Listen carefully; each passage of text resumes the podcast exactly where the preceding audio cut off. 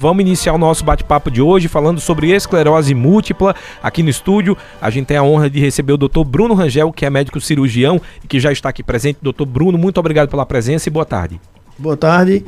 É, tá pegando? Tá sim. Boa tarde, agradeço a, o convite e boa tarde a todos os ouvintes. E vamos começar. Vamos começar então falando pela definição do que é esclerose múltipla, né? Exatamente. Eu queria que você explicasse o que é a esclerose e quais são os sintomas mais comuns. Perfeito. A esclerose múltipla, a gente pode definir ela como uma doença neurológica, ou seja, ela comete o sistema nervoso, cérebro, tronco cerebral, medula, né? Ela tem um caráter desmelinizante. E o que é isso?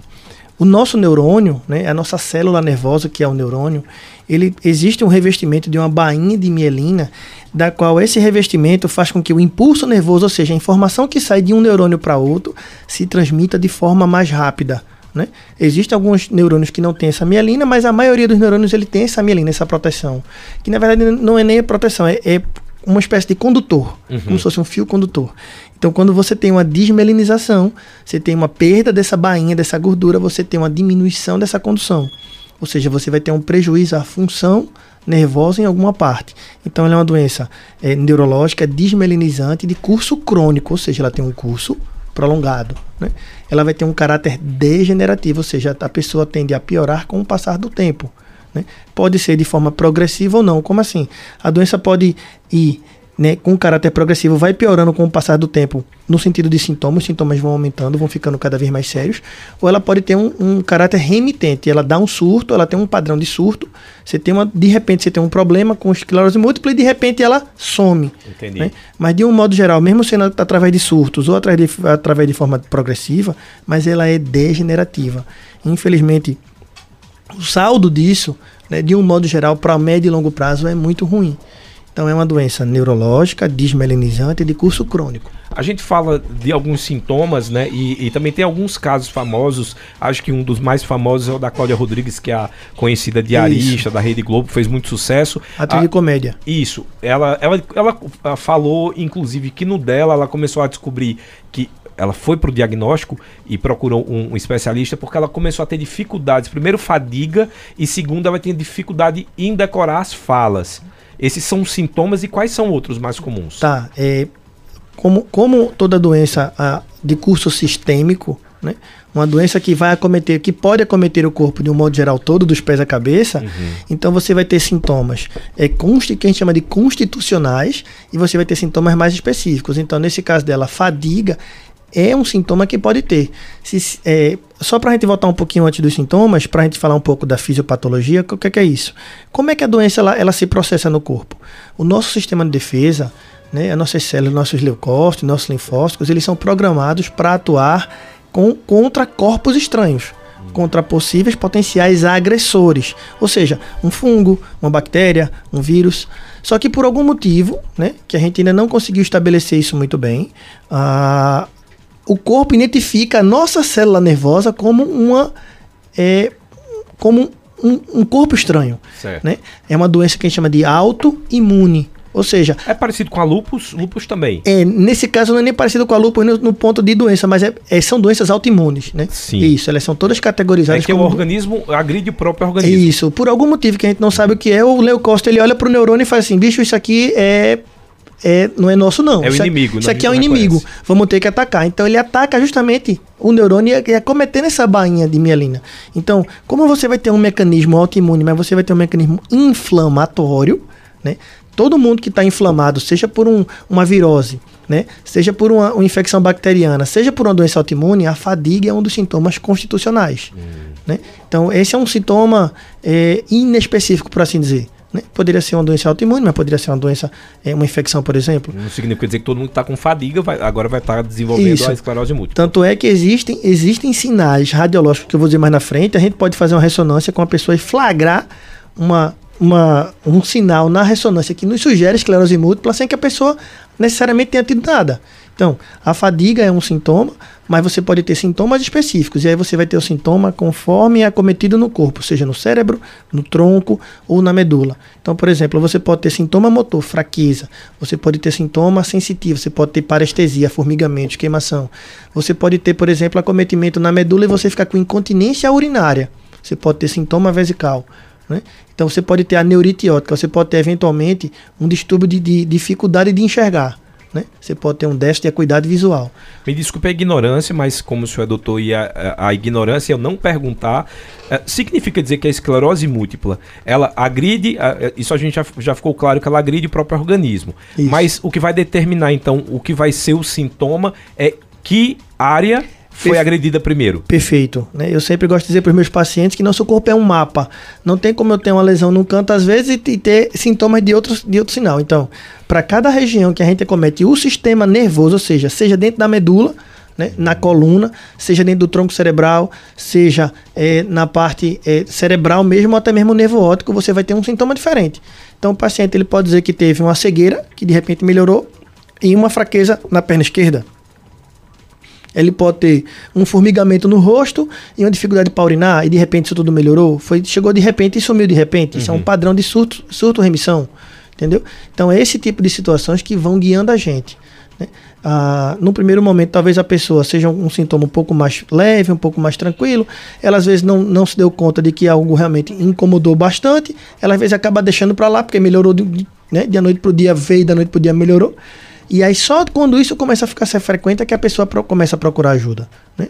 A, a, título de informação, a doença ela normalmente é cometida mais entre os 15 e 60 anos, mas mais comum entre 20 e 40 anos e é um pouco mais comum em mulheres que homens. Né? Ah, então ela é mais comum na, é, no público ele feminino. É, ele é mais comum que... no público feminino do que no público masculino. Existe alguma explicação para isso, doutor? Ou não, não, isso é epidemiologia, isso é estatística, né? uhum. né? Então, a gente sabe que ele é mais comum em mulheres que em homens, a faixa etária ali de 15 a 60 anos, mas mais comum em 20 a 40. Agora, existe uma situação de que uh, ele é mais comum nos países com pouca incidência solar do que nos países tropicais. Ou seja, a gente sabe que tem alguma relação com a questão da tomar sol, vitamina D isso é, confere algum grau de fator de proteção, mas ainda não está muito bem estabelecido isso. A gente sabe que isso tem relação sim, mas a gente não sabe dizer ainda com maior precisão disso. Então, ah, quando você tem uma, você toma sol, né, principalmente ali na fase infância, adolescência, ali na idade adulto jovem, você tem um fator de proteção maior né, contra para desenvolver esclerose múltipla com quem não tem. Tanto é que ah, com o advento do do protetor solar, Sim. a gente foi tentar sanar um problema que no caso e é o câncer de pele, lesão de pele, não, com o momento isso. Não nem causou, mas com o advento do protetor solar acabou que outras pessoas que teriam essa predisposição a desenvolver e que talvez não desenvolveriam porque tomariam sol, mas tomando sol com o protetor acabou que desenvolveram. Uhum. Então, é, é, isso também é uma coisa que é observado. Né? A gente não tem uma justificativa, não, é 100% é por causa disso, mas a gente observa isso. Fatores genéticos, tirando o, o, o, o que já foi dito agora da questão das mulheres, tem a maior incidência. Mas, por exemplo, na família, se eu tenho algum caso de alguém que teve esclerose múltipla, possivelmente eu tenho maior possibilidade de desenvolver também? Tá, a, são duas coisas que nesse caso a gente separa. Primeiro é você ter a, o gene que pode predispor a ter. Você pode ter o gene que pode predispor a ter, por exemplo, diabetes e não, não ter a diabetes. Né? Nesse caso também. Isso não é uma gerança genética determinística. Né? Se seu pai teve, sua mãe teve, você vai ter. Não. Mas se você pode, pode carregar sim o gene da predisposição. Mas aí são esses fatores, né? principalmente a incidência solar, é que pode determinar ou não de você ter. Só que também, mesmo não sendo isso, não quer dizer também que você vá ter. A gente sabe que o que a gente deixa você tomar sol confere algum grau de proteção, mas não quer dizer também que todo mundo que vá tomar sol não, não possa ter esclerose múltipla. A chance é menor quando a gente fala de tomar sol, a gente viveu um momento agora de reclusão por causa da pandemia. Eu queria saber, eu estava até lendo alguns artigos relacionados a problemas de vista, e aí tá, uh, na China se fala muito que aumentou o, o, número de pessoas com problemas de miopia. Aí fica-se na dúvida se foi por causa do Covid que deixou alguma sequela ou por causa do excesso de telas que foram utilizadas durante o confinamento. Até o Dr. Getúlio, que foi oftalmologista, explicou é um pouco sobre esse uh, estudo. Levando em consideração esse, essa esse confinamento que a gente teve que ter por causa da, da pandemia, isso também aumentou o número de pessoas ou pode agravar esse número um pouco mais à frente de pessoas que vão desenvolver esclerose múltipla? Então, ah, esse é um número que a gente, normalmente, quando a gente faz esse tipo de pesquisa, a gente olha para trás, né? Como assim? A gente passa o decorrer do ano e vê se a incidência aumentou ou não, sempre olhando para trás. Então, é possível né? Que realmente é o confinamento nesses anos, né? Claro, foram dois anos, não foi assim uma vida toda, uhum. mas é possível que esse confinamento possa provocar um, um estímulo maior para que você tenha. Mas aí a gente só vai saber agora com o tempo, né? Olhando para trás, né, nos próximos anos se houve uma incidência, ou seja, um aumento dos casos né, no decorrer do ano da, da doença. E quais são os tratamentos disponíveis? É, voltar mais uma vez ao caso aí da Cláudia Rodrigues, ela que sempre fala de tratamentos é, alternativos, experimentais. Inclusive, eu vi agora recentemente que ela está para fazer um outro tratamento para esclerose múltipla, que ainda está em fase de teste para esse ano. Né? Quais são os tratamentos que a gente já tem, se tem na rede pública e se a gente consegue reverter ou não? Perfeito, ótima pergunta. É... Vamos, vamos do início. Existem dois tipos de tratamentos. Existe o tratamento para crise, ou seja, quando a pessoa está sem sintoma nenhum e de repente ela aparece com um sintoma, uhum. ou seja, a pessoa já, já sabe que tem esclerose múltipla e ela está assintomática naquele momento sem sintoma nenhum, porque provavelmente ela pode estar tá tomando remédio ou não, e de repente ela apresenta o sintoma. Na hora que ela apresenta o sintoma, ela tem que ser devidamente encaminhada para o hospital, né? seja público ou privado, e aí proceder-se ao tratamento da crise, que normalmente são feitos corticoides em doses elevadas, ou a gente, o que a gente chama também de plasmaférese. Que é plasmaférese? Seria como se fosse uma espécie de lavar né, todo o conteúdo da gente do sangue, tirar o máximo que você pode desses células de defesa e diminuir um pouco a crise. Porque voltando para a fisiopatologia, como é que aparecem os sintomas? Como é que a doença ela se manifesta? Quando o sistema da gente de defesa ataca a gente mesmo. Uhum. Como é que a gente então trata isso? A gente trata isso imunossuprimindo a pessoa, ou seja, fazendo algum tipo de remédio para que a gente diminua a função dessa célula de defesa. Né? Ela fique mais calminha, por é assim como dizer. Se baixar o, o sistema imunológico isso, perfeito. É como se fosse, não, é justamente isso. É você vai imunossuprimir, é isso, suprimir, né? Uhum. A gente vai suprimir o sistema imune. E aí a gente vai fazer isso de, na crise, né? De forma mais exacerbada, com corticoides em alta doses. A gente vai provocar essa imunossupressão mais rápida. E existe agora o tratamento é, da, fase, da, da fase que você não está em crise, da fase de manutenção. Né? São drogas que a gente chama às vezes de drogas modificadoras de doença. Então, a gente tem os anticorpos monoclonais, a gente tem é, é, é, remédios como interferões, astatiglatiramer, é, rituximab. A gente tem vários remédios e sim, a gente tem esses remédios no sistema público. Não são todos os remédios. A gente sabe que quanto mais remédio, quanto mais moderno, desculpe, o remédio for, hum. né, ele entra primeiro no sistema privado, sim. ele primeiro é, é, vira consagrado no sistema privado, até depois de algum tempo de uso a, até a quebrar a patente eventualmente, ou não ser quebrada a patente, mas eventualmente o governo vai lá e conseguir adquirir, adquirir esse remédio. Hum. Né? E aí a gente tem essas, essas opções, o astatiglatiramer, os, os, os interferões beta, a gente tem beta, interferão beta 1A, 1B, a gente já tem esses, esses remédios disponíveis no mercado, né? E a gente tem os anticorpos monoclonais também. Então isso aí tudo faz parte do armamento do tratamento do paciente. Eu que sou doido dos exames preventivos. Eu gosto, eu não, não gosto de tratar a doença quando ela chega. Eu gosto de uh, saber se eu tenho predisposição a essas doenças. Quem está nos ouvindo agora, público feminino principalmente, apresentou alguns sintomas, uh, muito cuidado, inclusive, eu sempre falo quando a gente está falando sobre pauta de saúde, Facebook não é ah, aí um, um, uma fonte oficial, tá, pessoal? Minha mãe esses dias que me dá um chá, ela disse que era bom pra garganta, e disse, a senhora viu aonde? No Facebook. disse, mãe, obrigado, pode tomar esse chá, mas eu prefiro ficar com a garganta inflamada. É, então vamos, é, trazer para uma informação para essas pessoas que, assim como eu, uh, preferem uh, saber se tem predisposição. Existem exames que podem mostrar se você tem uh, possibilidade de ter esclerose, ou se você já, já é portador de esclerose? Não, basicamente a gente não trabalha nessa linha de, de fazer exame assim, ah, você tem o gene que pode predispor, até porque a gente não sabe se você vai ter. Entendi. Então, eu sempre gosto ter muito... Ter o gene não significa dizer que ele vai ele vai estar ativo, perfeito. Entendi. Isso. Ah, você, por isso que a gente carrega o gene que predispõe, por isso que é predispor, né? Uhum. Mas não quer dizer que você vai ter. Aí que se fosse, se você realmente, todo mundo que tivesse o gene tivesse, aí era uma herança determinística, né? Ou seja, vamos supor, a, seu pai tem enxaqueca, sua mãe tem enxaqueca, você provavelmente vai ter enxaqueca. Dificilmente você vai escapar disso. Uhum. Mas isso não se, não se, não se mostra né, é, da mesma forma com essas outras doenças. Na, na, neurologia, de um modo geral, na neurocirurgia, de um modo geral, eu sempre gosto de dizer que a gente, tenta, a gente tem que bater muito no diagnóstico precoce. Ou seja, no surgimento de qualquer sintoma, procure ajuda especializada, neurologista ou neurocirurgião. É diferente de você fazer preventivo. Vou dar um exemplo. Ah, o homem, por exemplo, a partir dos 35 anos, o ideal é que ele vá uma vez por ano num clínico fazer alguns exames, né? É, aferir sua pressão, podendo ou não fazer até um, um eletrocardiograma para ver algo do coração, fazer exame de sangue, isso são exames preventivos. A gente está tentando ver né, se existe alguma coisa que caiu, saiu um pouco do trilho para tentar prevenir e evitar para que você volte para o trilho e você fique saudável mais tempo. Uhum. Outra coisa, detecção precoce. Então, quando o paciente ele está bem, ele está bem. Se ele não tem sintoma, ele que vive a sua vida normal. Agora, na, na hora que surge um sintoma, que ele procure ajuda médica e de preferência uma ajuda do especialista. Vou dar aqui, vou fazer um paralelo aqui com enxaqueca. O pessoal muitas vezes fica 2, 3, 4, 5, 10, 20 anos, a vida toda com clínico, tomando remédio de farmácia e não procura ajuda, uma consulta simples com o neurologista ou com o neurocirurgião, não procura. Né? E aí deixa para procurar literalmente quando a pessoa sente que não, não aguenta mais. Né? Então, essa é a diferença que eu tento sempre bater quando eu estou quando eu, eu na, na, dando entrevista, falando com, com as pessoas, é detecção precoce teve sintoma, apresentou alguma coisa que está fora do normal, não é uma dor de cabeça simples, foi uma mão que ficou fraca de repente, foi alguma coisa que ficou cego de repente, procura ajuda médica especializada.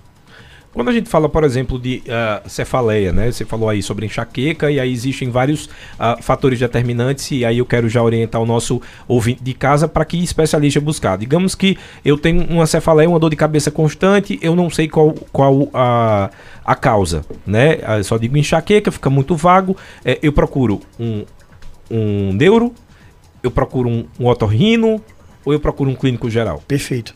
Uh a enxaqueca, quando ela é corriqueira, ou na verdade a dor de cabeça, quando ela é corriqueira, né, você pode procurar, na verdade, você, quando, ela é, quando ela é corriqueira, não, quando ela é de vez em nunca, quando é algo assim bem, esporádico, bem esporádico, é, você a princípio não, você não precisa nem procurar ajuda. Se você tomar um dipirona comum e paracetamol comum e a dopamina sumiu, e você vai passar semanas, meses, anos sem ter nada, isso aí muitas vezes foi alguma coisa muito pontual. Algum estresse naquele dia, um, uma incidência solar, às vezes um, quem bebe bebeu um pouquinho além da conta, às vezes é uma coisa muito específica que você fez ali que você teve aquilo ali.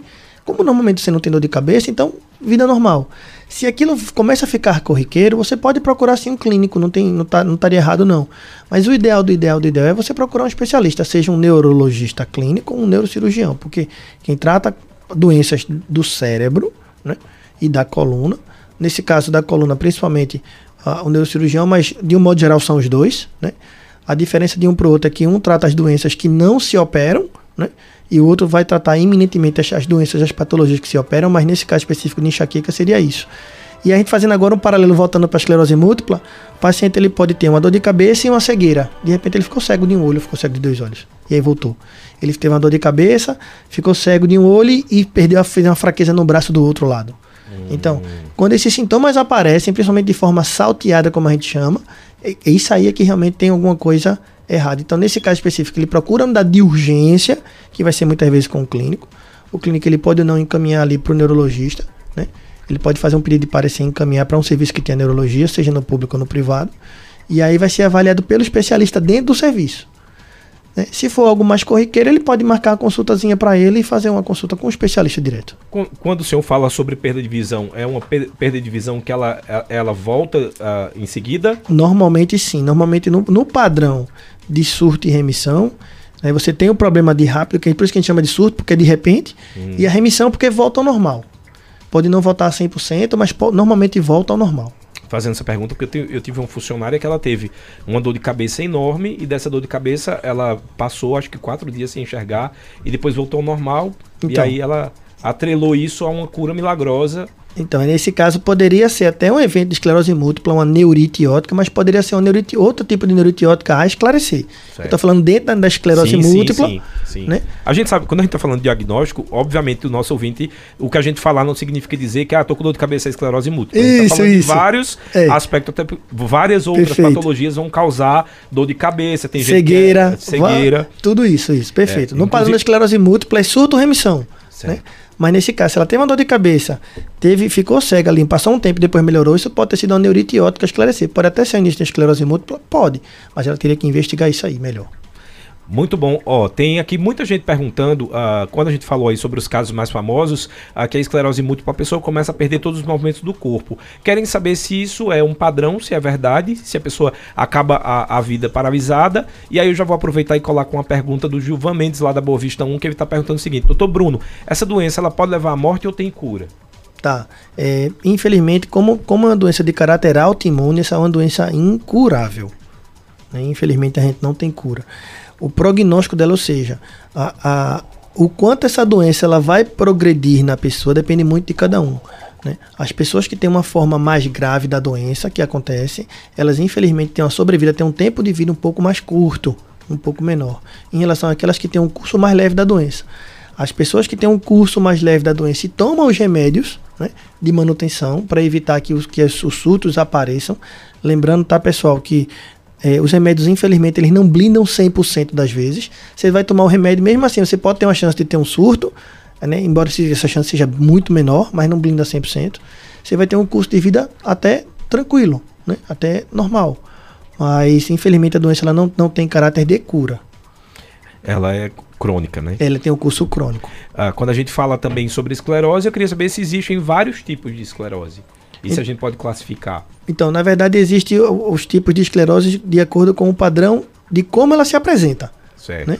Então, eu tenho um padrão é, progressiva primária, progressiva secundária, surto-remissão. É basicamente isso. Quando a doença ela se apresenta e aí ela vai ela não regride e ela se instala, por exemplo. A pessoa ficou com uma fraqueza no, no, no, braço e aquela fraqueza ficou, e aí de repente, depois da, mais na frente, ela tem um outro, um outro, um outro surto, um outro ataque da doença. Ela agora perde outro movimento. Isso é um padrão, padrão, um padrão progressivo, esse é o primário. Tem o padrão surto-remissão, que é aquela que você tem, tem um problema, ficou cego de um olho, de dois olhos, perdeu o movimento da mão e depois ele volta ao normal teve o surto e remitiu.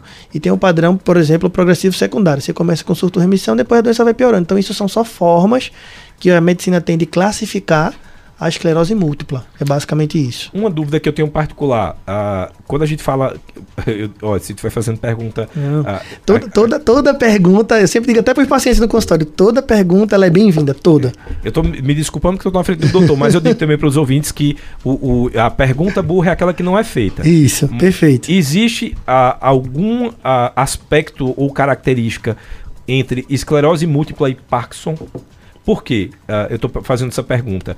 Tem o caso da Cláudia Rodrigues, que é o mais famoso, eu estou trazendo aqui para o pessoal que entende esse público, e tem o caso da mãe da Xuxa, Alda Meneghel, que teve Parkinson. Ambas tinham a mesma coisa, foram perdendo os movimentos gradativamente, só que no caso da Cláudia Rodrigues, ela iniciou a fazer um, um, um, aquele tratamento que a gente já explicou aqui, que na época é experimental, ela vai tentar mais uma vez. Já no caso da mãe da Xuxa, não houve uma remissão e ela foi perdendo todos os movimentos a ponto de ficar só abrindo o olho e a comunicação dela ficava só com o olho. Existe relação ou não? É, não, não existe relação.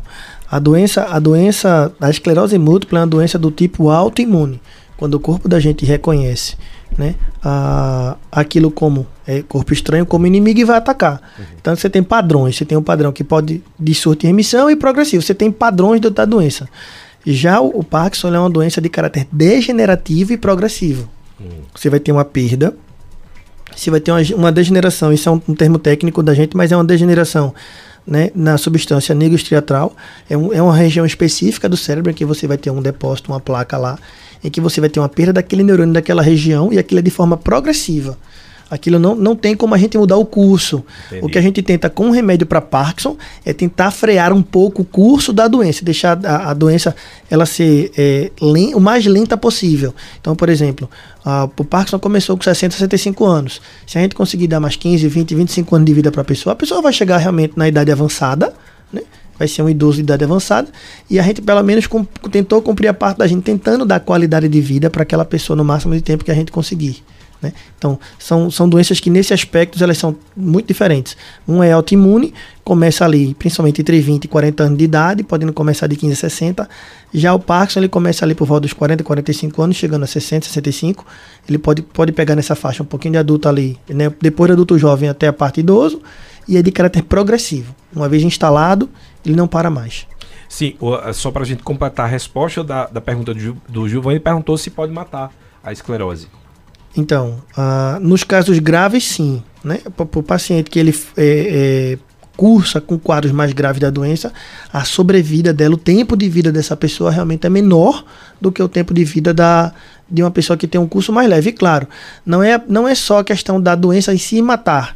Né? Mas ela vai deixando a pessoa com condições em que ela vai tendo debilidade funcional. Então, por exemplo, se a pessoa não anda mais, ela fica acamada. Se ela está acamada há muito tempo, a chance dela pegar a pneumonia é maior, porque ela fica o tempo todo deitada, né?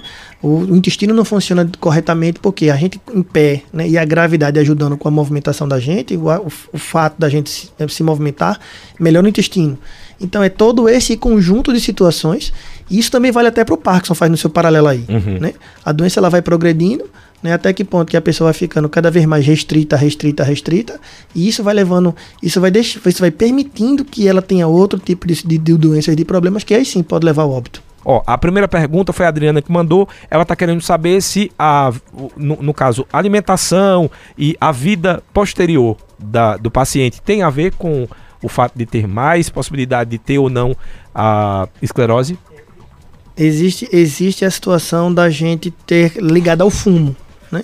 Paciente que fumante ativo ou passivo, né? Seja ele fumando ou ele estando sempre em ambiente com fumo, existe um risco maior, mas tirando isso, não, com relação aos alimentos, não. E principalmente mulher. Isso já foi dito. É, Se a Adriana não ouviu, a mulher vai ter mais incidência. É, estatisticamente é mais comum em mulher do que homem, mas não, não é que tem um risco maior, mas estatisticamente é um pouco maior em mulher que homens. Ó, a, a, pergunta foi do Carlos lá da Boa Vista. O Carlos está dizendo o seguinte: a, o doutor Bruno falou muito sobre surtos. Ele queria saber como é que se aparenta esses surtos e de que forma são tratados. Perfeito. o surto justamente é isso. O surto é quando você. É de repente a gente chama de surto é isso, é que de repente você você tá bem e de repente você tá ruim. Não é uma coisa que vai dando sinal aos poucos. Por exemplo, o Parkinson. O Parkinson, quando se instala, você vai tendo tremor, que começa fraquinho no braço, o tremor vai piorando, daqui a pouco você fica um pouco rígidozinho, durinho, você vai piorando um pouco para andar, vai ficando mais lento. Os sintomas vão aparecendo aos poucos, vai se instalando e cada dia que passa vai ficando pior. Então, são caráter progressivo. Pode até ser lento, pode até ser rápido, mas é progressivo o, sintoma vai aparecendo e não, não sai, se instala e vai piorando. O, nome surto é justamente isso. É um padrão que é ou paroxístico, como a gente chama, um paroxismo. Né? Ele vem de repente a pessoa está boa e a pessoa de repente está ruim. Né? A pessoa pode dali melhorar ou não. Né? Então, se tem a remissão, ela de repente está boa, está ruim, e depois de um tempo ali, alguns pouco, algum pouco tempo, alguns dias, algumas semanas, a pessoa melhora né? Ou aquele déficit pode se instalar, mas se a pessoa estava bem e de repente foi dormir bem, acordou ruim, isso é um padrão que a gente chama de surto, né? É basicamente isso aí. Ó, tem mais uma pergunta aqui. Quem mandou essa foi a Renata da Boa Vista. A Renata está querendo saber quais são os efeitos colaterais mais comuns para os medicamentos uh, que tratam a esclerose múltipla. Aí são, são vários efeitos colaterais que podem dar, né? De, varia de pessoa para pessoa e de remédio para remédio. Pode Isso, ser que a pessoa também não tenha nenhum. Pode ser que a pessoa não tenha nenhum ou tenha muito pouco né? Mas normalmente esses remédios, é, como os interferões, né? Como esses os umabs da vida, rituximab, é, dificilmente a pessoa não vai ter, mas de, depende de cada pessoa, né? E depende de cada remédio que vai ser utilizado. Doutor Bruno, antes da gente voltar para a pergunta dos ouvintes, ah, seria ah, correto ou, ou incorreto falar que é uma falta de comunicação entre cabeça e o resto do corpo, a esclerose? Não, nesse caso a, o termo correto é perda de função mesmo. Perda de função. É, quando, quando você tem, quando você, quando o seu leucócito, o seu sistema de defesa, ele ataca aquela bainha de mielina e, e, ela destrói aquela bainha de mielina e, consequentemente, você vai destruir ou o nervo ou vai destruir pelo menos a conexão daquele nervo com o outro, você perde a função. Né? Claro que ele pode se regenerar, por isso que é um padrão de surto e remissão. Não, não perde o comando, perde a função já. É, o, o, comando na verdade é a função, né? Quando você quer dar o comando para falar, se você afetou a parte do cérebro da fala uhum. e você não tem o comando para falar, você perdeu aquela função de fala. Agora, claro, num padrão de surto você perdeu rapidamente aquilo ali, mas se o corpo ainda conseguir naquela primeira fase se, re, se é, é, não é nem regenerar, mas se, se reconstituir, né? Aí você pode voltar a sua fala ao normal. Mas vai chegar um ponto, né? Que como a gente fala no popular, água mole em pedra dura. De tanto você fazer aquilo, você fazer aquilo, você vai gerar placas de fibrose no cérebro. Por isso que o nome é esclerose. Uhum. Esclerose é algo duro, esclerosado, duro. E aí múltiplo por quê? Porque comete várias regiões. Então, de tanto você ir lá e destruir a banha de mielina, você destruir aquele, aquela célula nervosa, você vai criar literalmente uma cicatriz no cérebro. Né? Quando a gente corta a pele da gente, ou quando a gente rala, fica aquela feridinha, às vezes fica uma cicatriz, né? Aquela pele da gente fica diferente da pele normal. E a mesma coisa, só que no cérebro. Só que, né, tal qual na pele a gente às vezes perde um pouco a função daquela região da cicatriz, mas que não perde muita coisa, no cérebro uma perda de função realmente é mais complicado.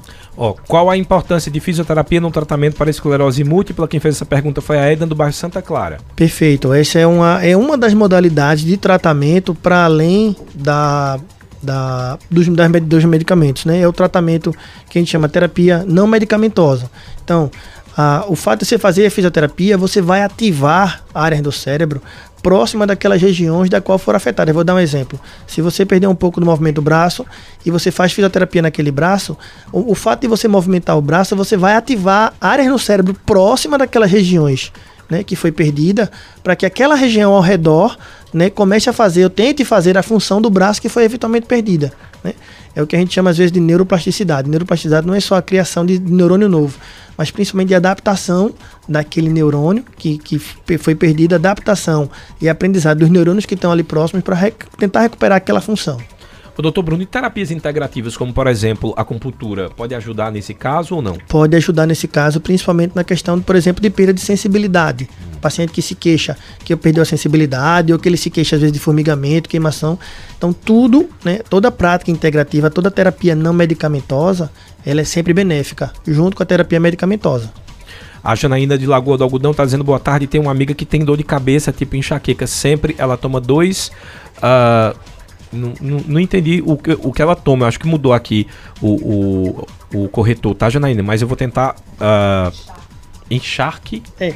É, ah, é o nome é, do remédio. É, na verdade é enxaque, né? Ah, tá. É, então, enxaque, é. na verdade, é um, é um remédio para enxaqueca comum. Não é um remédio específico para enxaqueca. Só que a, a, empresa, a indústria farmacêutica vai lá e tenta pegar nomes próximos para tentar fazer até uma alusão, né? Hum. Mas não é um remédio. Eu sempre gosto de dizer isso, que um, o enxaque é a mesma coisa do, do cefalium, cefalive, né? não são remédios específicos para enxaqueca. É um remédio que trata a dor, né? Tem algum composto a mais ali dentro, mas não é, não é de bom tom que se ela tiver enxaqueca... Ela não está tratando, ela, está tá, maquiando ela, a dor. Na verdade, ela está tentando só abortar a dor. Ela tenta... Está com a dor, aborta a dor, tira a dor. É, se ela tem uma frequência elevada, né, ou seja, se ela tem um número de dores de cabeça muito, muito maiores do que três vezes por mês, o ideal era que ela procure um especialista para ela tomar agora um remédio preventivo, para tentar evitar que a dor ela venha. Mas o mais importante disso tudo é MEV, é, um, é uma sigla chamada MEV, Mudança do Estilo de Vida. Se você é, não sabe o que é que lhe causa dores de cabeça no seu dia a dia, você não evitar aquilo ali, pouco importa. Você pode tomar todo dia enxaque, é, é, novalgina, é, você pode tomar o que você quiser, né? Mas você não vai nunca ficar boa ou vai ficar um, algum tempo sem dor. Por quê? Porque você está o tempo todo fazendo estímulos que geram a dor. Hum, entendi. Ó, eu, ela passou aqui o nome de um outro medicamento que o médico ela passou. Como eu não gosto de passar é, nome, porque assim como minha mãe, tem muita gente em casa que vai anotando os nomes e vai comprar. Aí tá eu, eu, fiz uma foto aqui. Perfeito. Esse aí seria para tratar a enxaqueca? Isso, perfeito. Aí esse aí é o remédio preventivo. Isso é um dos remédios preventivos. Existem as duas formas de tratamento. Quando você tem dor de vez em nunca, aí um remédio até simples como a dipirona pode servir. Aquelas que têm dores de cabeça mais frequentes, tem que fazer o remédio preventivo. Mas volto a dizer, tudo isso pouco importa se você não muda seu jeito de viver. Se você não sabe, por isso que o ideia é consultar com um especialista. Se você não sabe aquilo que causa dor de cabeça, você vai ficar fazendo às vezes sem saber e você vai tomar remédio de um lado e ter dor de cabeça do outro. Tomar remédio de um lado e ter dor de cabeça do outro. É, é de vez em quando é comum o paciente dizer assim: oh, doutor, eu estou tomando esse remédio aqui há quatro meses para tentar evitar que a dor venha, mas é a mesma coisa que nada. Mas ela, ela reviu a vida dela? Não. Então ela continua fazendo, tendo hábitos, né, fazendo situações que fica provocando a dor. E aí não tem jeito, por mais que você tome remédio, a dor ela vai acabar vindo. Tem gente que tem até enxaqueca por causa de cheiro forte, né? Tem, substâncias cheiro é. forte, fumaça, tintura, química, pode, pode provocar sim dores de cabeça. Aí se a pessoa tem, por exemplo, esse problema e trabalha com, com em um lugar onde tem tinta, vai é, enxugar gelo. Isso, é enxugar gelo. Ela pode até tentar usar alguma máscara de proteção, tem algumas máscaras químicas, não tem como aquele pessoal da, da construção civil que Sim. usa. Ela poderia até tentar usar uma coisa daquela ali, mas não deve ser algo muito muito confortável, é, confortável ficar utilizando, tipo, a pessoa é cabeleireira e ficar utilizando aquilo o dia todo, mas é, é uma coisa que tem que se avaliar em cada caso. Ela está perguntando, ela falou sobre o remédio, então ok, Janaína, o remédio, é, o doutor já explicou, já passei aqui o nome, e ela quer saber qual médico ela de, é, o médico ela deve procurar, nesse caso, da amiga dela que tem essa enxaqueca. Então, um neurologista ou um neurocirurgião. Mas se ela foi para um clínico e o clínico fez essa, essa, esse, esse tratamento aí para ela, ela tá bem medicada, tá? Mas o que é que eu sempre fico batendo? Mudança do estilo de vida. Porque o médico às vezes faz o remédio e se esquece de orientar o paciente. E aí pouco importa, só que a paciente continua, o paciente ou a paciente, eles ficam fazendo, tendo o mesmo hábito. Então vamos dar aqui um exemplo. Dormir mal. Veja, não é dormir pouco. Você pode dormir pouco e dormir bem, mas se para você dormir pouco é, é, dormir mal, então é, isso é ruim. Então pessoas que dormem mal, né, eles já podem acordar com dor de cabeça. Pessoas que têm um, uma carga de estresse muito alta, seja em casa, no trabalho, não importa, eles podem estar tá, ficar tendo dor de cabeça ah, cheiro forte, como você falou, falta de exercício físico, alguns remédios, mulheres que podem utilizar anticoncepcionais, tudo isso são fatores, né? É, alimentos como café, chocolate, refrigerante, principalmente a Coca-Cola. Então, esses alimentos podem causar dor de cabeça. Às vezes, um, um, uma simples colher de um, de um, de um chocolate né? Você às vezes come, daqui a duas, três, quatro horas você pode ter dor de cabeça e fica perguntando de onde veio a dor de cabeça. Veio do seu chocolate. Uhum. Mas você não consegue fazer o link né, entre o chocolate e a dor de cabeça e você fica fazendo, tendo esses hábitos de vidas, né? Tem gente que chega para mim e faz, ah, doutor, eu não vou cortar meu café, eu gosto, eu amo meu café e eu tomo café quatro vezes por dia e não vou cortar. Infelizmente você vai ok, mas infelizmente você vai ficar tendo dor. Então aguenta com a, é, aguenta a dor tem, de cabeça. Ah, mas eu tomo remédio e não funciona. E não vai funcionar. Porque você, tá, você mesmo está se provocando a dor. Então, o, o, tratamento, pelo menos o que você mostrou aí, está correto. Uhum. Mas pouco importa o tratamento se você não muda seu jeito de viver. Ó, vamos para a primeira pergunta por áudio. Quem mandou essa pergunta aqui foi o Jorge do Agreste lá do Paulo Santo. Boa tarde, Jorge. Boa tarde, Tony. Boa tarde, convidado. Boa tarde, ouvintes da Rádio Cultura. Estou tá aqui com... Deixa, deixa eu cortar aqui. Jorge, peraí, deixa eu ver se eu consigo uh, colocar teu áudio aqui pelo o telefone celular pra gente tirar a tua dúvida. Deixa eu ver. Fazer esse teste aqui. Tecnologia é. Na tecnologia antiga é assim, a gente chama de analógica. Vamos nessa. Boa tarde, Tony. Boa tarde, convidado. Boa tarde, ouvintes da Rádio Cultura. Estou aqui com o seu Antônio do Lava Jato, lá na Avenida Brasil. E ele está perguntando para o doutor aí se tomar cachaça se pode dar problema de cegueira ou outros problemas. Tá ok? Um abraço e boa tarde e parabéns pelo programa. Eu adoro essas perguntas. se for assim, eu tenho que oftalmo urgentemente. boa tarde, Jorge. Boa tarde, seu Antônio. Veja, normalmente problema de cegueira não, mas. E cachaça vai dizer que é cerveja também. Eu não tomo cachaça. Cerveja também conta como cachaça, viu, Jorge? É, bebida alcoólica, de um modo geral, né? É, é, nesse sentido que a gente tá falando. Então, veja. A minha bisavó dizia, né, dona Judite, dizia que tudo demais nessa vida é demasia, né? Se você fazer as coisas com moderação a princípio, não vai lhe dar grandes problemas, mas né, o álcool né, em excesso ele pode afetar três órgãos, principalmente no, no, no nosso corpo que é o coração. Por incrível que pareça, as pessoas não fazem o link, né? Mas existe a cardiomegalia, você pode ter um coração crescido por causa do álcool, né? Você tem um problema do fígado, você pode ter é, uma hepatite alcoólica, às vezes até evoluir para uma cirrose por causa do álcool, e o cérebro, né? A a partir de uma certa idade a gente começa a ter uma diminuição do volume do cérebro. Isso é saudável. Isso faz, na verdade, isso, é, isso faz parte da, da nossa natureza, né? Essa diminuição do tamanho do cérebro. Isso não quer dizer que a gente vai perdendo função, uhum. mas o cérebro naturalmente vai diminuindo de tamanho. E pessoas que têm um, um, um etilismo exacerbado, pessoas que bebem muito álcool, né? Quando a gente vai fazer eventualmente uma tomografia ou ressonância, a gente observa que o tamanho do cérebro dela está menor do que o compatível para a idade. Então, querendo ou não, o álcool ele também mata um pouco do cérebro, mata um pouco do coração, mata um pouco do fígado e também mata um pouco do cérebro. Então, assim, é, beber tranquilo normalmente não causa cegueira, mas tudo demais é demasia. Fica aí a dica, tá? Quando for fazer exame, é, tem que levar uma lupa, dependendo aí do caso. Vamos ver para mais uma. Você viu se a Georgette também é, é pergunta? A Maria? Ah, não deu para ouvir. Eu vou, vou, então seguir com as perguntas por texto. Daqui a pouco eu volto para as perguntas por áudio. O Sérgio Pires Mandacaru está dizendo: é, boa tarde, doutor. Esclerose é um fator de que tem recuperação total com o tratamento. Já foi explicado que não. E esclerose pode ser genética. Também já perguntei. Se quiser só reforçar, talvez não, acho que não, o Sérgio chegou agora. Isso. O Sérgio não tem um fator de cura, né? É uma doença incurável, é de curso crônico e é, ela tem uma predisposição genética, mas não tem aquele fator hereditário determinístico. Se seu pai ou sua mãe teve, não quer dizer que você vai ter, não. Ó, tem aqui, é pergunta, deixa eu só diminuir a velocidade, porque eu tô nessa da, da pressa, não dá pra ouvir. Boa tarde. Eu gostaria de saber se tem exercício para para a mente, para que tenha esse, problema. E ao Marcos Pastos eu vi em uma entrevista que já estão analisando um medicamento para mal de Parkinson.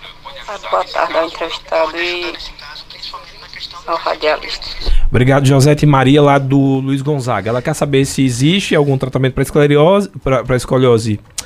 Pra esclerose. esclerose. Escoliose é outra coisa. Es- Esclerose ah, mental, né? Ou, ou, ou pro Parkinson. É, na verdade é o seguinte, existe um- uma que a gente chama de ginástica cerebral, existe algumas terapias cognitivo-comportamentais que a gente pode trabalhar um pouco a mente, mas de um modo geral, é- a- quando há a perda de função, né, a, a gente é, tenta, tenta recuperar. Né? Claro que ela está falando da função mental, eu estou deduzindo que ela está falando de emoção, de pensamento, raciocínio. Então, a gente pode tentar fazer, eventualmente sim, algum exercício né, que estimule a mente para melhorar isso. Claro que isso não muda o custo da doença, tá, José? Isso não, de forma nenhuma, isso muda o custo da, da doença. Tanto do Parkinson quanto da esclerose múltipla, né? Ah, o fato de você fazer exercício mental não, não muda o custo da doença. E qual é a outra parte que ela falou? A outra é a respeito do Parkinson, se, se ela falou que já existe, inclusive. Sim, há medicamento para Parkinson, alguns isso. medicamentos. Na verdade, existem vários medicamentos para Parkinson. Vários. A gente trabalha com vários. Mas nenhum deles, infelizmente, também muda o curso da doença. Ah, o, a- a- o remédio é muitas das vezes para a gente tentar frear, retardar a progressão da doença. Mas para frear, para reverter, não. Nem na esclerose múltipla, nem no Parkinson. José Hilda Naí, do Indianópolis, está dizendo boa tarde, Tony, boa tarde, doutor. Ah, muito bom o assunto, mas ela quer saber qual a diferença entre enxaqueca, que hoje é chamada de labirintite. O mundo mudou. Ela disse, desde criança tenho o mesmo sintoma, não com dor de cabeça. Perfeito. Isso, é um, isso também é um motivo de, de, de confusão, muitas vezes, pelo público leigo, para quem não é da área, tá? É, labirintite é um transtorno do labirinto, isso é um problema do, de um especialista chamado otorrino, e que muitas vezes isso é, isso é, é visto com queixas de tontura, né? A, a enxaqueca, ela é uma doença do neurologista, do neurocirurgião, né? Em que ele, você pode ter, em algum dos sintomas, um problema de tontura associado com a dor de cabeça. Você pode ter uma tontura associada a um mal-estar. Mas quando você tem uma, uma vertigem rotatória, quando você está com a cabeça baixa, por exemplo, levanta e você vê o mundo girar, isso é uma vertigem rotatória, isso aí tem que se ver com o otorrino. Então, tem que saber que tipo de tontura você tem. É outra coisa também que no popular todo mundo acha que teve tontura isso é igual a labirintite, né? E existem pelo menos aí um- uma gama, uma miríade né, de problemas que você pode ter, né? Você pode ter a neurite vestibular, você pode ter uma enxaqueca, uma migrânia vestibular, uma enxaqueca relacionada com, com o nervo vestibular, em que você também pode ter a tontura. Então existem várias situações né, que você pode ter. O que é que eu lhe aconselho? É você eventualmente procurar né, uma consulta com o neurologista ou neurocirurgião para ver essa parte da enxaqueca, se é ou não é, e uma consulta com um otorrino laringologista. Ó, tem gente perguntando aqui qual a diferença, por exemplo, ah, da enxaqueca relacionada à sinusite. Pois é, ah, vamos lá, existem, existem pelo menos 200 tipos diferentes de dores de cabeça. Eu tinha um livro sobre cefaleia. É isso, perfeito. O nome cefaleia é igual a dor de cabeça. Uhum. Isso não quer dizer que todo mundo é enxaqueca. Então, enxaqueca ou migrânia é um tipo de dor de cabeça, né? Ah, repita aí pra mim, por favor, que ela falou Ela quer saber qual a da difer- relacionada à sinusite, Isso, né? Isso é. pronto. A dor, veja, a dor de cabeça da sinusite é uma dor de cabeça um pouco mais facial. Pega um pouco mais na testa, pega um pouco mais ao redor dos olhos, pegando aqui próximo do nariz. Isso Às é uma- vezes nem do- da cabeça toda, no meu Isso. caso, né? Falar porque eu tenho, infelizmente, ela crônica. E a minha só pega do lado esquerdo, é, esquerdo do olho. Perfeito. Você veja que é uma dor como você faz. Você desenha com o dedo a dor, né? Você vem aqui pelo nariz, Isso. ao redor aqui, embaixo aqui na maçã do rosto e ela circunda aqui a testa. Isso. Então essa é uma dor de cabeça relacionada à sinusite. Enxaqueca não tem relação com sinusite. Uhum. Né? Eu sempre gosto muito de dizer isso para as pessoas. Ela pode ter a dor de cabeça da sinusite e a dor de cabeça da enxaqueca. São entidades diferentes. Ó, a Jonatiana tá querendo saber o seguinte, tá dizendo que a, tá dizendo que a mãe dela tem tremedeira. Quer falar? Aqui eu mesmo leio? É, tem uma tremedeira nas mãos, chega até a derrubar alguns objetos. Ela tá dizendo que a avó dela tinha Parkinson. Ela quer saber se ela também pode ter, se pode ser genética. Aliás, vou aproveitar e fazer uma pergunta para mim também. Porque meu avô teve Parkinson e meu tio teve Parkinson. De- da família mais ninguém. Mas existe um fator genético nesse caso? Existe, a gente volta para o começo para falar do fator de predisposição. Sim, não Né? significa dizer que vai ter, Não mas são- é uma herança determinista. Tanto é que você pula do seu avô para o seu tio. isso. Né? Seu pai não tem, sua mãe não tem e você não tem. Então, como pulou geração, e principalmente a geração direta, vertical, você vê que não é um fator determinístico. Vamos aqui fazer um paralelo. Ah, se, você, se você é mulher e você foi detectado um câncer de mama, se você tem filha mulher, às vezes até o filho homem também tem essa história, mas mais filha mulher, o que é que você faz? 10 anos antes, 15 anos antes, 20 anos antes, você já bota a menina pra e começar fazendo aí sim exames preventivos. Hum. Claro que você. O, exame preventivo tem a relação com a detecção precoce, não tem como a gente separar uma coisa da outra. Mas veja que ela não tem sintoma nenhum. Então, a mãe teve, você já vai pesquisar na filha, né? Câncer de próstata no pai, o filho já tem, né, para que olhar 5, 10 anos antes, já pode também começar a fazer algum exame preventivo, fazer o PSA, exame de sangue. Então veja que aí já é uma coisa mais determinística. E olhe que nem sempre isso se acontece, né? Mas aí você começa a pesquisar. Mas no- na questão de Parkinson, Alzheimer, na questão de esclerose múltipla, nessas doenças não. Não tem como a gente fazer uma correlação de que se seu, seu familiar direto teve, você vai ter não. Você pode ter essa predisposição. Ó, tem o contrário aqui. O Teotônio tá dizendo o seguinte: boa tarde, boa tarde a todos da rádio, boa tarde ao doutor. Às vezes eu tenho um tipo de enxaqueca e quando eu tomo café, passa a dor de cabeça. Só que esse café pode prejudicar outra coisa. Até onde eu posso tomar um cafezinho durante o dia? Tomo 3 a 4 copos de café durante o dia, em que isso pode colocar algo da minha saúde em risco. Tô ligado Perfeito. aqui na, na, na rádio. Perfeito. Veja, a... primeiro a gente tem que saber que tipo de dor de cabeça você tem. Né? Vou dar aqui um exemplo. Ah, quando você tem aquela cefaleia que a gente chama de cefaleia tensional, que é no final do dia, é uma dor de cabeça bem levinha, está relacionado muitas vezes ao estresse. Você está correndo muito no seu dia, está meio cansado, no final do dia você está com a... Pode tomar uma aguinha. Tome sua aguinha que você veio, Ei. engasgou aí. Ó, aliás, deixa eu falar, Jonatiana, olha pro doutor Bruno e depois no final eu quero que você me diga com quem ele parece. Porque no- quando eu for fazer a, a foto hoje com ele, a gente tem uma foto oficial aqui no final. Eu vou marcar essa outra pessoa para o povo achar que eu tô famoso. É um famoso e é um ator. Foi casada, foi casado com uma apresentadora. É bom que eu faço isso, aí todo mundo tá ouvindo Ei, a gente na aí rádio. todo mundo agora vai- pro vai- Facebook. vai pro Facebook Eu pra vou olhar os curiosos aqui do Facebook pra quanto aumenta. No finalzinho, o Jonatiana vai tentar descobrir com quem ele parece. Pronto, agora sim.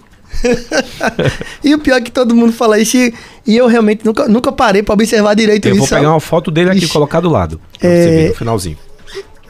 Vamos voltar agora para a pergunta. Sim, a pergunta foi relacionada à questão da enxaqueca, do- da, enxa- da dor de cabeça que ele tem, que Perfeito, só passa perfeito, com café. lembrei agora, pronto. E ele quer saber os riscos de tomar muito Isso. café. Ah, o que é que você pode ter? Veja, você pode ter ah, uma cefaleia, você pode ter uma dor de cabeça relacionada à falta do café. Isso é uma situação. Você já toma tanto café que quando você se priva da cafeína, você pode ter uma dor de cabeça. Isso pode acontecer. Você pode ter uma cefaleia tensional, né? De vez em quando, quando você tem essa dorzinha de cabeça, que ela vai melhorar até com o café. Às vezes ela melhora sozinha, ou às vezes ela melhora eh, com algum remédio mais simples que você tomar. E você pode sim.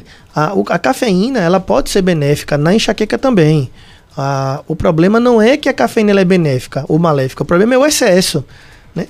Quando, é, tanto é que, que esse que a gente falou aí, o enxaque, você fala, esses remédios todos, eles contêm um pouco de cafeína Uhum. né? Sorridor Caf, enfim, existem várias marcas com vários nomes que têm cafeína na sua formulação e que a dose é uma dose pequena e que essa dose pequena ela pode sim ser benéfica. A questão não é essa, a questão é justamente como você falou, você tem o hábito de tomar quatro eh, eh, xícaras de café por dia.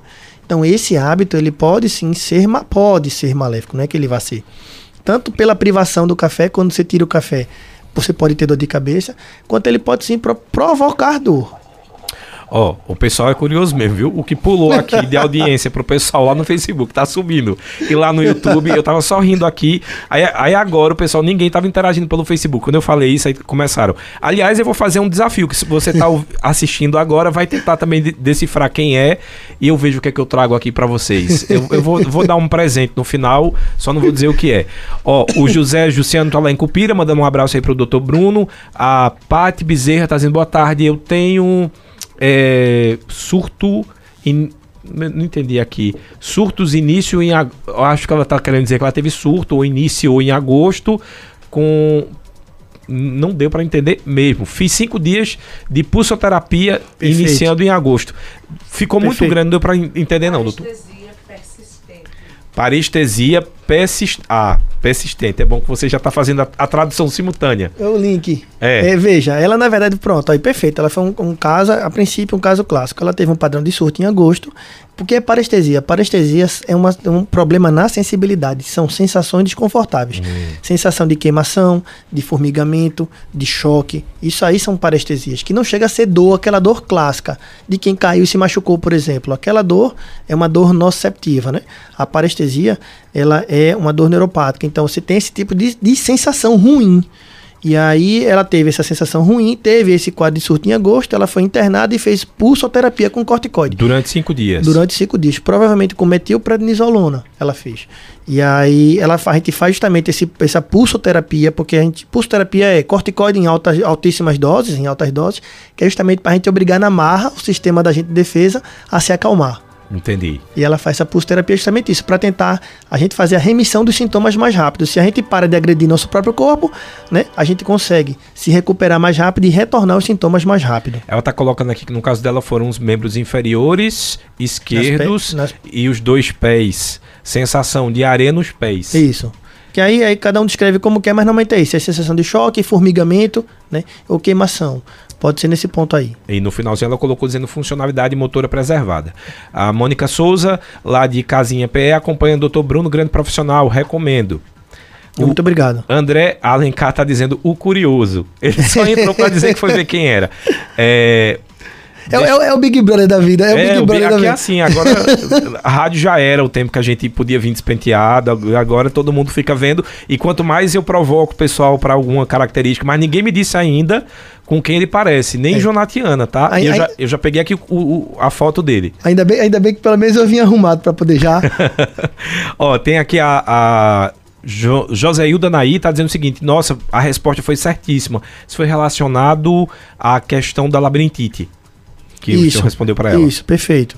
Boa tarde. A cefaleia orgástica tem tratamento, Douglas, do bairro Maurício Nassau? Tem, tem tratamento sim. Ah, tá ligado ao orgasmo?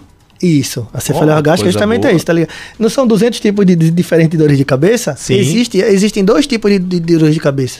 Uma relacionada ao ato sexual, ao você fazer o ato sexual, e a outra relacionada ao orgasmo é, é, é, especificamente.